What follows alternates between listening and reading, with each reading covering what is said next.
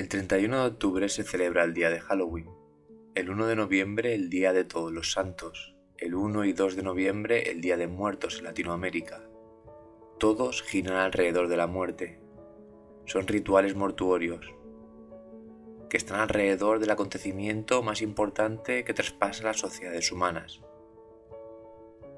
Pero hoy vengo a hablaros de la muerte desde un punto de vista quizá más ateo, quizá más puramente político, cómo la muerte traspasa las sociedades hoy en día, cómo la muerte, en el sentido más agresivo, en el sentido de la muerte provocada por los humanos, acaba gobernando gran parte de las inercias políticas de la actualidad.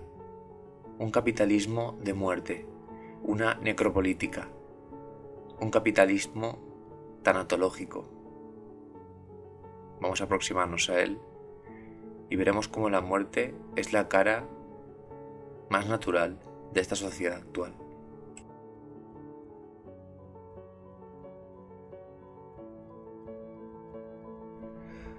A la vez que grabo esto, las bombas siguen cayendo en Gaza, asesinando a civiles, niños, ancianos, hombres, mujeres, da igual.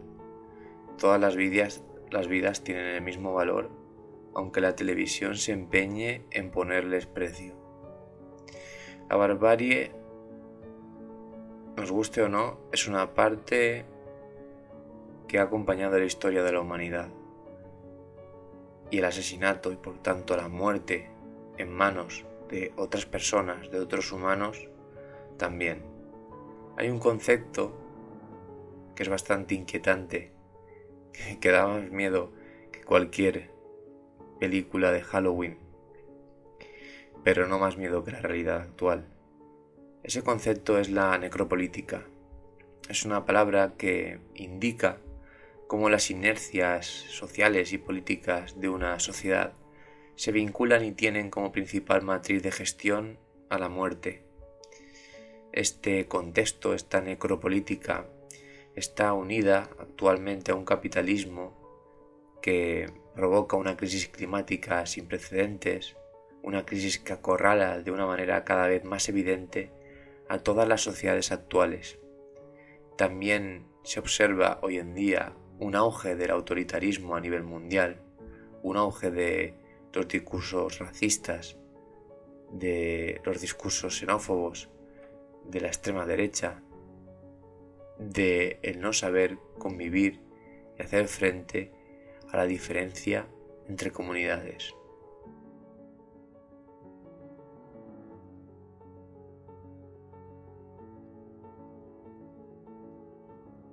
La palabra necropolítica fue utilizada por primera vez por el historiador camerunés Achille Mbembe para englobar un conjunto de iniciativas y estrategias políticas que cobran sentido alrededor del control de los cuerpos biológicos en una relación directa con la muerte.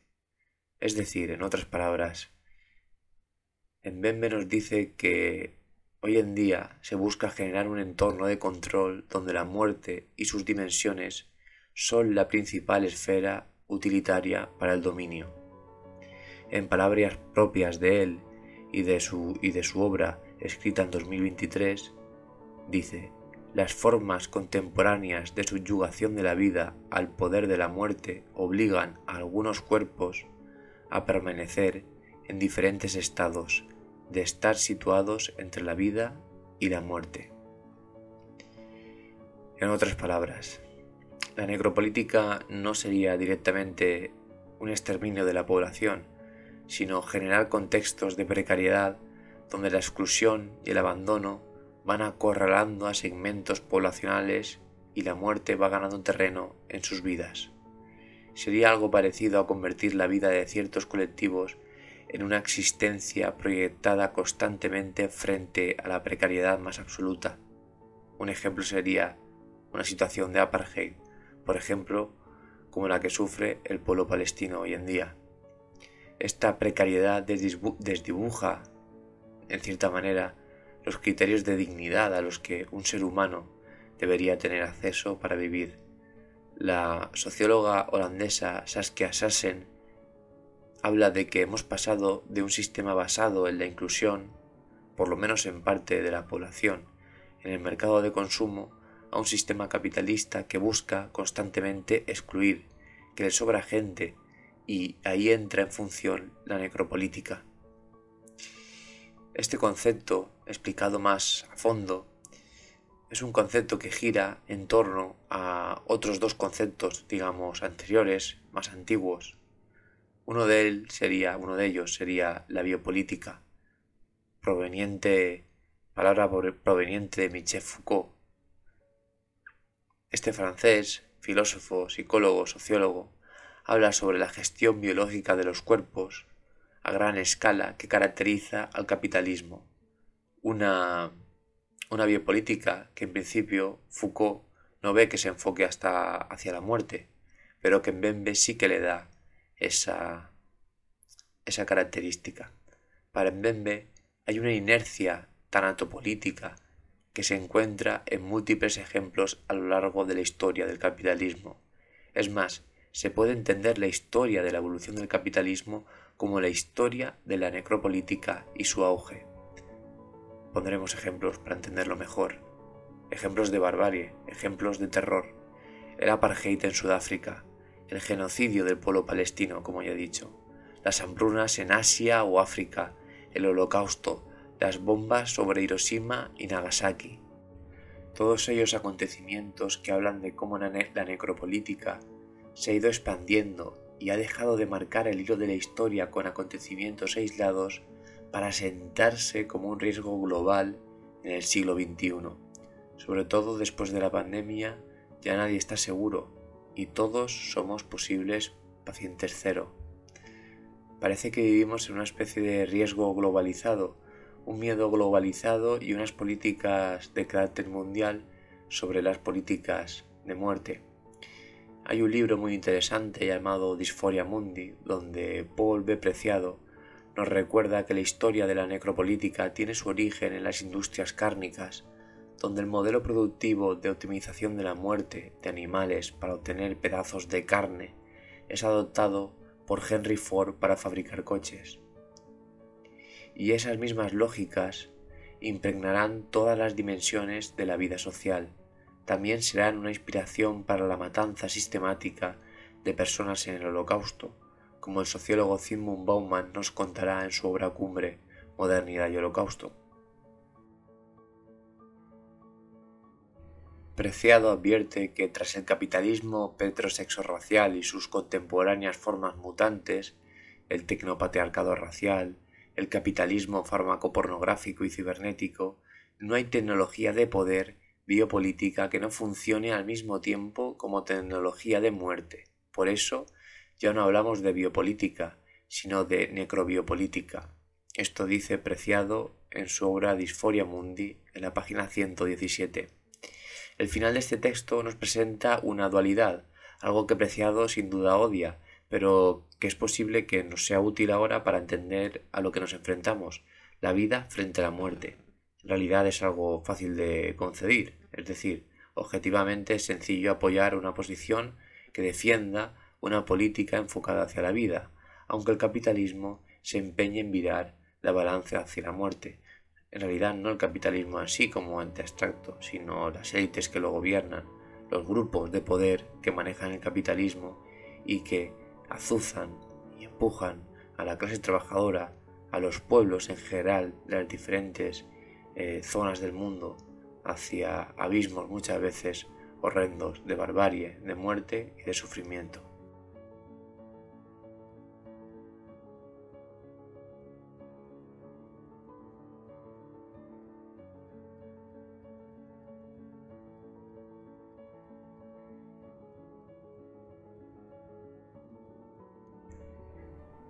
Ahora me he convertido en la muerte, el destructor de mundos. Cuando el físico Oppenheimer observó la prueba Trinity que confirmaba el éxito de la bomba atómica, le vino a la cabeza esta frase. El mundo y sus demonios. Es el infierno de Dante en un solo acto en forma de hongo nuclear. Algunos historiadores afirman que este fue el acontecimiento clave que propició el fin definitivo de la Segunda Guerra Mundial, pero otros defienden la postura de que se habría llegado al mismo punto de encuentro sin que Estados Unidos lanzara las bombas de Hiroshima y Nagasaki. La muerte parando la muerte. El precio de vencer a Lucifer quizá fue pactar con el padre de la mentira. ¿Se acabó alguna vez la Segunda Guerra Mundial? ¿Se puso realmente fin al holocausto?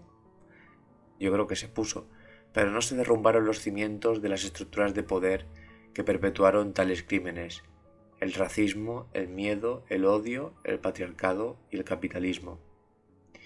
Ahora la humanidad creo que vive con el riesgo en la espalda, como, diría el alemán Ulrich Beck en la sociedad del riesgo, donde siempre existe la posibilidad de que todo se acabe, de que una amenaza global cambie la vida para siempre de todas.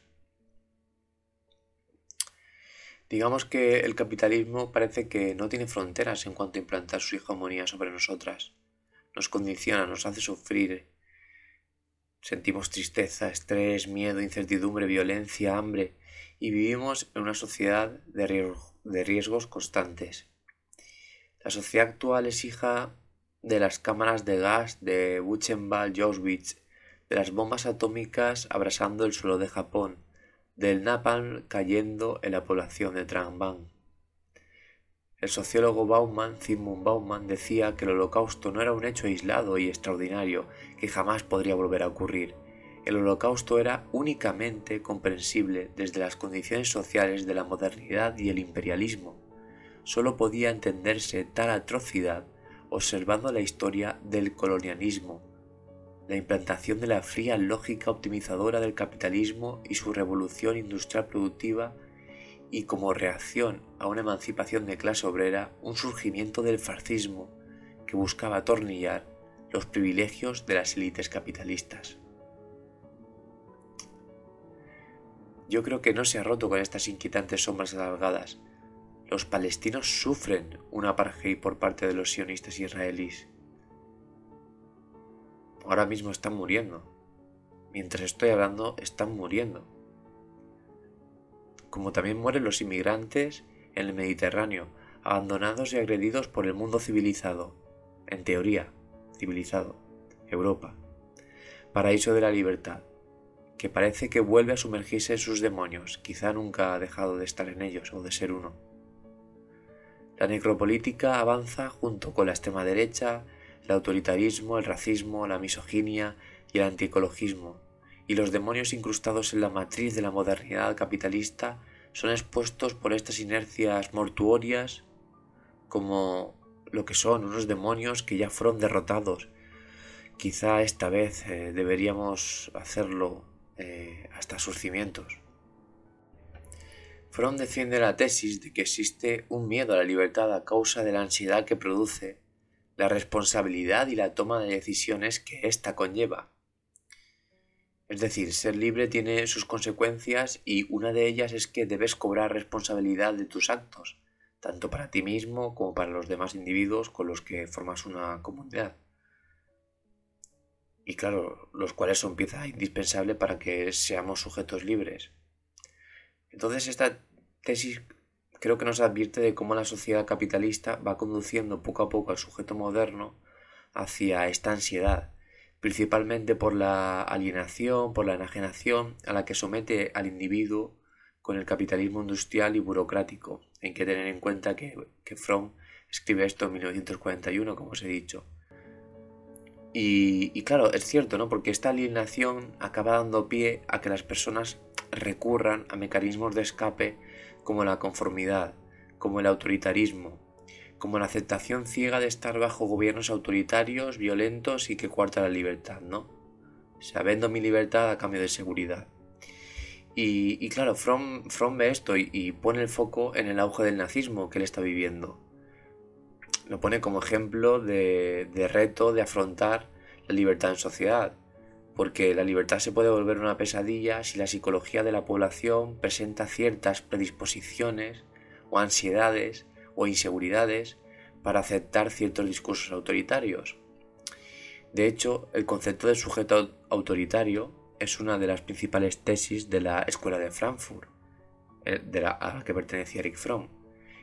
un, digamos, un, un concepto que defiende que para analizar el auge de los totalitarismos en el siglo XX hay que, hay que entender ¿no? Esta predisposición del, sujeto eh, capitalista a, ser dominado dentro de, de, la masa, a través de la sociedad de consumo, a través de la industria cultural, a través de otras aristas.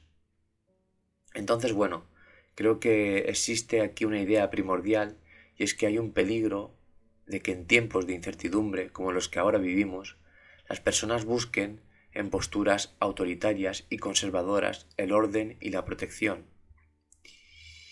Porque las personas pueden ir aceptando poco a poco, en un proceso social y de identidad de, grupo, posturas fascistas donde se acaba deshumanizando a otros colectivos y justificando la violencia sobre ellos. Y bueno, esta tesis es bastante acertada para aproximarnos a los discursos occidentales que justifican las invasiones, las guerras, los genocidios, en pro de preservar la libertad, del supuesto mundo civilizado occidental, ¿no? De apoyar a los, a los agresores porque son nuestros agresores, son de nuestro bando, deshumanizando al resto de pueblos, a los pueblos agredidos, si no son considerados occidentales, ¿no? si no son considerados civilizados, como la islamofobia, ¿no? ahora con el genocidio que sufre Palestina, surge a flote en, en Europa y en Occidente. Cuento una anécdota personal que me ha enriquecido muchísimo en estos últimos días, porque la verdad que me, afectó bastante ver tantas imágenes de de cadáveres, de, niños muertos eh, en, Gaza, en el, eh, bueno, los bombardeos sistemáticos que, Israel estaba haciendo. Y, fue una manifestación en, mi ciudad, en, Valencia, en España, donde yo soy.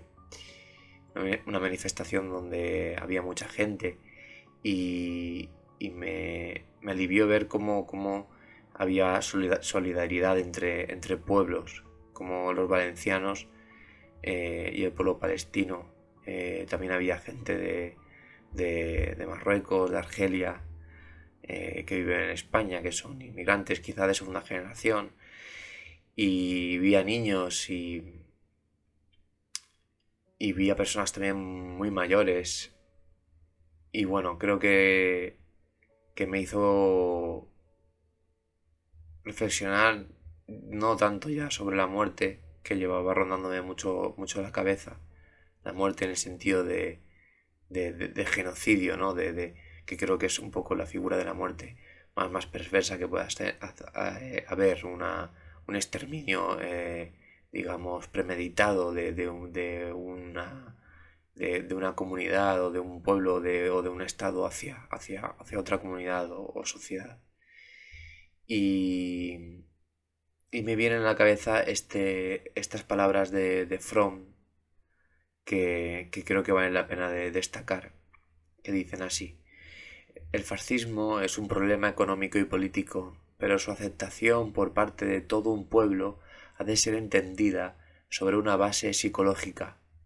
Esto nos sugiere dos problemas, la estructura del carácter de aquellos individuos a quienes dirigió su llamamiento y las características psicológicas de la ideología que reveló ser un instrumento tan eficaz con respecto a estos mismos individuos. Es difícil aceptar esto, porque porque creo que a través de los medios de comunicación, de la cultura en general, de la socialización que hemos vivido en Europa y en Occidente, las personas tienen mucho más fácil ser racistas, tienen mucho más fácil no empatizar con el pueblo palestino. Pero eso asusta porque es realmente cruel. Tienes que estar realmente enajenado y podrido para no hacerlo. Y bueno, cada cual que, que cargue con su muerto, pero en este caso no nos vale eso porque esto es un una lucha que requiere eh, una conciencia colectiva.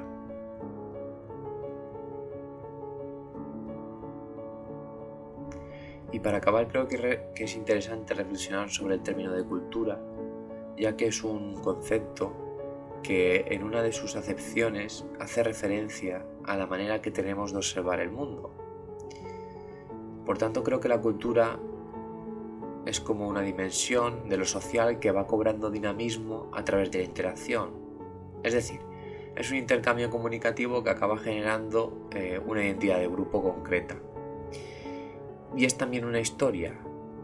¿Y a qué me refiero? Imaginaros que hay tres personas diferentes, que se les pone a mirar una misma escena, un cuadro por ejemplo, y tienen que describir en un papel lo que, lo que han visto o lo que les parece el cuadro.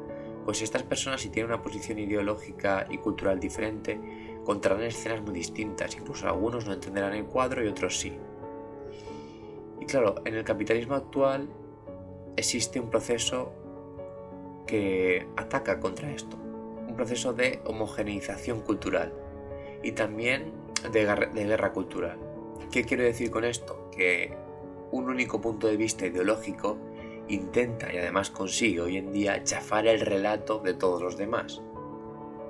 Que en este caso es un relato que además se empeña en contarnos una historia de progreso y civilización, donde Occidente y su capital pues han otorgado el don de la razón, de la ilustración, de la semilla de la libertad.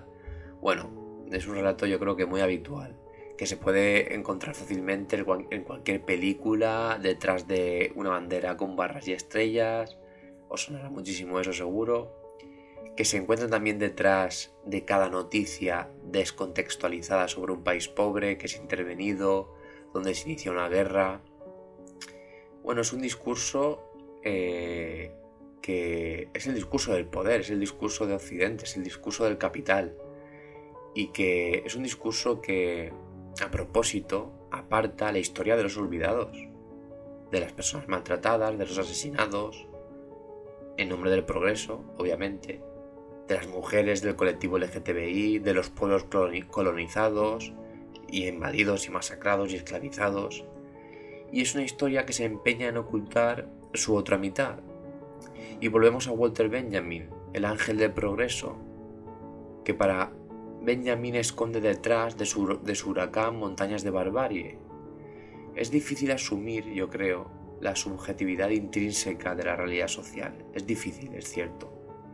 Porque una dimensión que la convierte eh, es algo que la convierte en una, en una dimensión y un objeto de estudio muy escurridizo, ¿no? Que, todo sea subjetivo, que todo depende del punto de vista o de la construcción social que se genere dentro de un relato, dentro de una socialización determinada, en una historia. Pero es complicado también entender y comprender que quizá por esta propia subjetividad, la historia que te estén contando desde tu cultura donde tú, eres el bueno de la historia, sea falsa y detrás de ese relato que te han contado desde siempre se esconde una cantidad de barbarie que de tan solo comprenderla un instante yo creo que te arrebataría el hálito. Existe una frase de, Alejandra Pizarnik que voy a usar para acabar el podcast que, que bueno, que, que resume toda la verborrea que, yo he dicho en una frase que creo que es muy bonita, que dice, un pueblo de luz arderá en la sombra.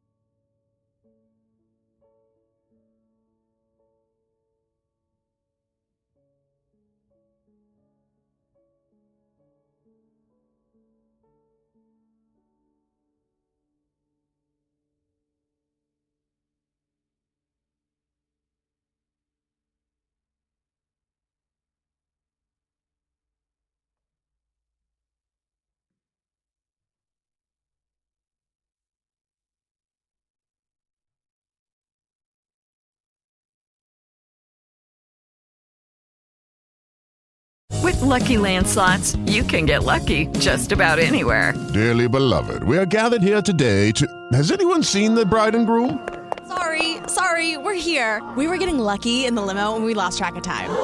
No, Lucky Land Casino, with cash prizes that add up quicker than a guest registry. In that case, I pronounce you lucky. Play for free at LuckyLandSlots.com. Daily bonuses are waiting. No purchase necessary. Void where prohibited by law. 18 plus. Terms and conditions apply. See website for details.